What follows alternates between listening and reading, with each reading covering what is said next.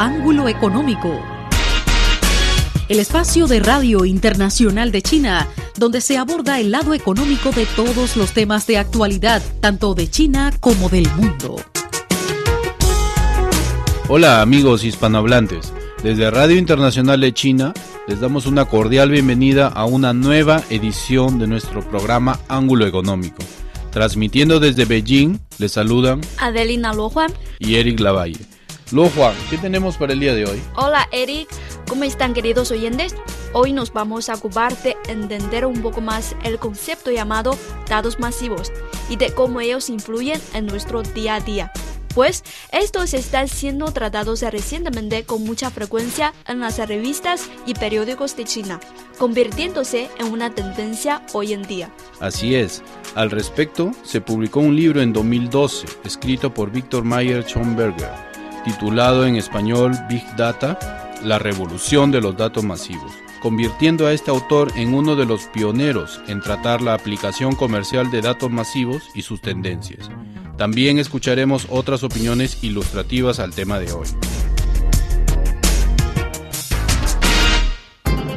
Ángulo Económico, el espacio de Radio Internacional de China donde se aborda el lado económico de todos los temas de actualidad, tanto de China como del mundo.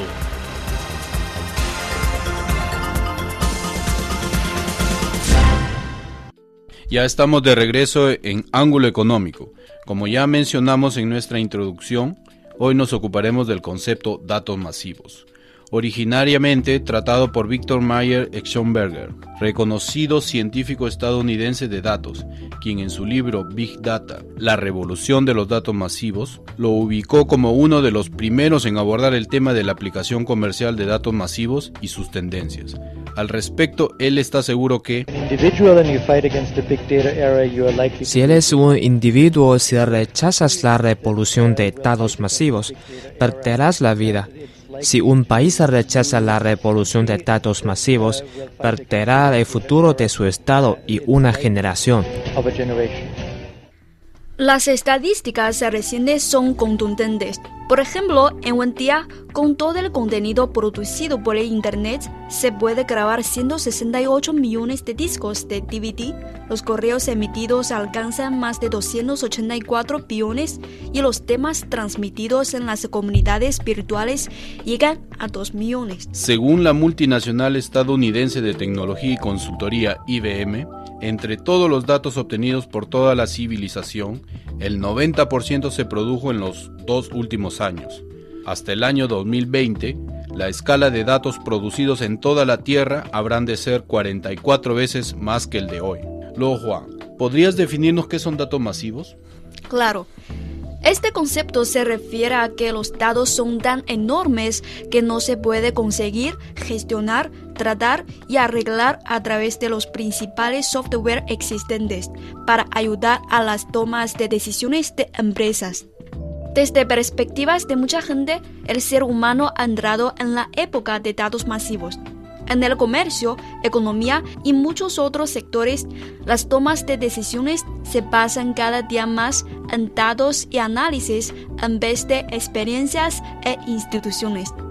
Ahora bien, Eric, cuéntanos qué nos dicen los expertos. Muy bien. Por ejemplo, Zipei, un columnista experto en administración informática y autor de un libro titulado justamente Datos Masivos, cree que en la época de datos masivos, para adaptarse a las demandas de la nueva era, la gente necesita cambiar su forma de pensar. Aquí sus impresiones. Antes nuestro requisito de los datos era hablar con los datos porque ellos representan las verdades más precisas y agudas. Sin embargo, ahora eso no es nada suficiente.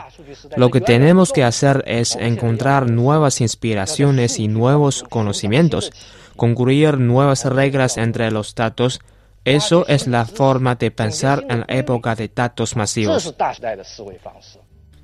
Lu Juan, ¿tú tienes algo que contarnos? Claro que sí.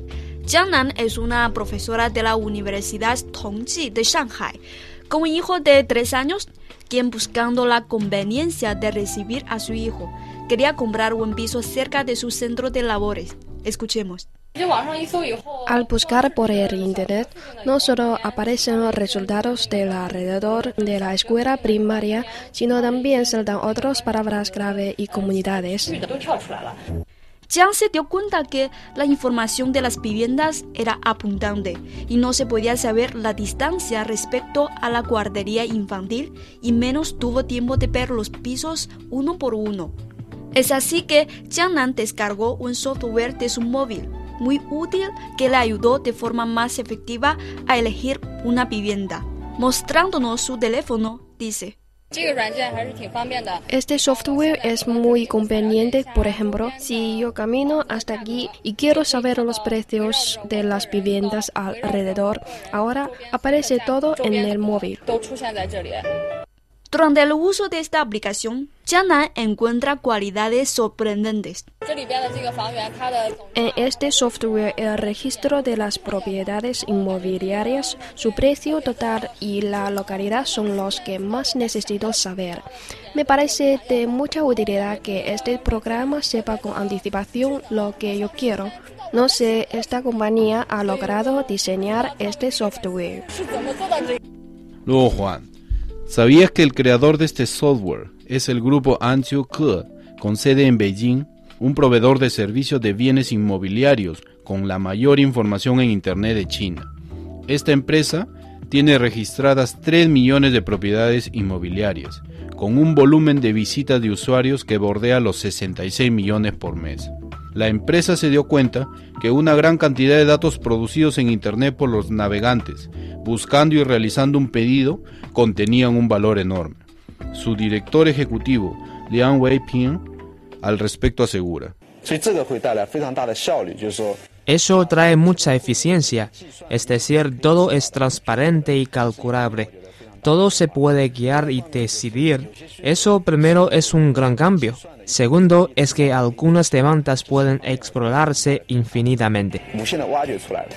Entonces podemos concluir que, a través de análisis de datos exactos, esta aplicación de móvil ayudó a Jiangnan a ver las viviendas que le interesaban.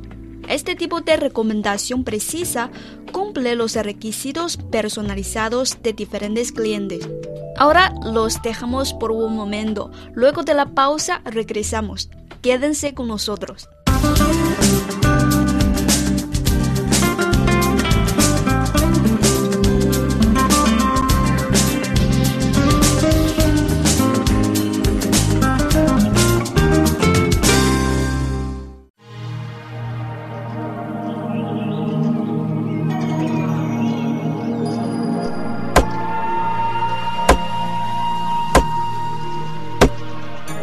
Al cortar un árbol, cortamos una parte de nuestra vida.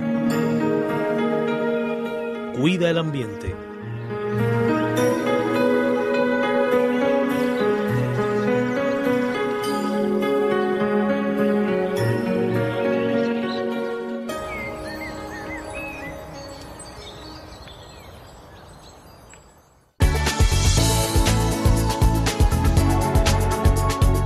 Síganos en la web Ángulo Económico, espanol.cri.cn, en la sección Radio en línea.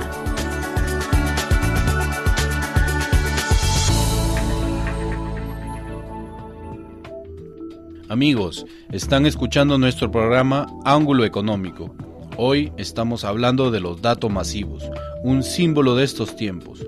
Luego Juan, ahora necesitamos ilustrar con algunos datos adicionales. Exactamente. El Centro de Datos de Internet de China, dedicado al estudio acucioso de datos, fue establecido en 2004 por Hu Yanping, quien entró en el terreno de Internet en 1995. En palabras de Hu, la gente está ahora más cerca de los datos masivos. Hu ahora está dedicado a la supervisión sobre el lanzamiento de publicidades en Internet de una empresa grande de electrodomésticos tradicionales. Desde los datos se nota que a pesar del mayor volumen de publicidades lanzadas por el cliente en Guangdong y Zhejiang, hay una mejor reacción en Henan y Shandong a través de los comentarios desde su feedback. Aprovechando la gran cantidad de datos, Hu Yanping ha ayudado con éxito la empresa a encontrar su posicionamiento y fijar las áreas objetivo. En cuanto al efecto del lanzamiento de las publicidades, también se puede obtener respuestas utilizando datos masivos. Escuchemos. El sitio web de Zhejiang tiene mucha publicidad, pero su tasa de visitas es obviamente mayor en comparación con Shenzhen. Esto significa que con el mismo dinero que inviertes para lanzar las mismas publicidades, el otro sitio web quintuplica el número de clientes. Esto es lo que se conoce como hacer más con menos plata. Con la llegada de la revolución de datos masivos, cada día más empresas ven el valor de estos datos y se benefician de ellos. Sin embargo, hace varios años era otra la imagen cuando Hu Yanping visitaba a sus clientes.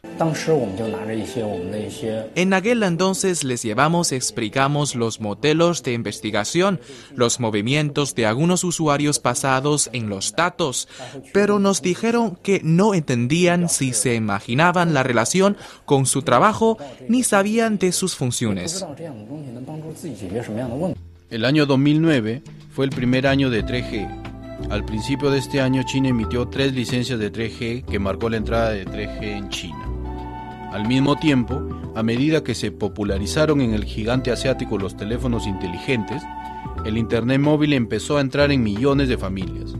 A juicio de Zhou Tao, director del Centro de Ciencias de Internet de la Universidad de Ciencia y Tecnología Electrónica de China, el rápido desarrollo del Internet móvil ha promovido fenomenalmente la aplicación de datos masivos. Escuchemos. El Internet móvil, o sea, el terminal móvil, es la fuente de una gran parte de los datos masivos. Sin este terminal se necesita mucho más tiempo para llegar a la época de datos masivos. Al revés, con los datos masivos se puede soportar las innovaciones del Internet móvil en las aplicaciones. Por eso muchas aplicaciones individualizadas pueden llegar a cada persona vía de Internet móvil. En 2009, el Internet móvil revolucionó los datos masivos. Desde entonces, el negocio de Hu Yanping experimentó un auge. El número de los pedidos aumentó desde solo 20 en 2007 hasta 200 en la actualidad. Y el precio de un pedido se ha incrementado desde decenas de miles de yuanes hasta el precio actual en varios cientos de miles. Dentro de varios años, el volumen y el precio se incrementará casi en 10 veces. Según el experto en administración de informaciones Hu Zibei, la revolución de datos masivos no solo hace desarrollar muchas oportunidades comerciales nuevas, sino también ejerce inmensas influencias sobre la vida de la gente. Estamos entrando a una sociedad inteligente. En ella las personas y la vida dependen cada vez más en los datos, los ordenadores y la red será un estado de coexistencia del ser humano y las máquinas.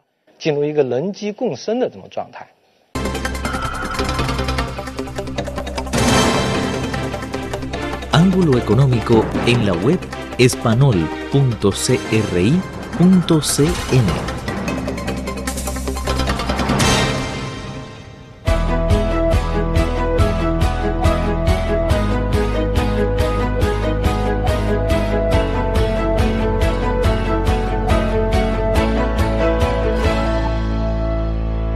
Bueno amigos, hasta aquí llegamos en la presente edición de nuestro programa. Hoy hemos hablado de los datos masivos, que indudablemente serán una parte inseparable de nuestra vida en el futuro. Así es, si tienen consejos u opiniones sobre nuestro programa, serán bienvenidos. Escríbanos. Hoy estuvieron con ustedes Adelina Luojuan y Eric Lavalle. Eric, nos encontramos en la próxima emisión. Y hasta luego, estimados oyentes.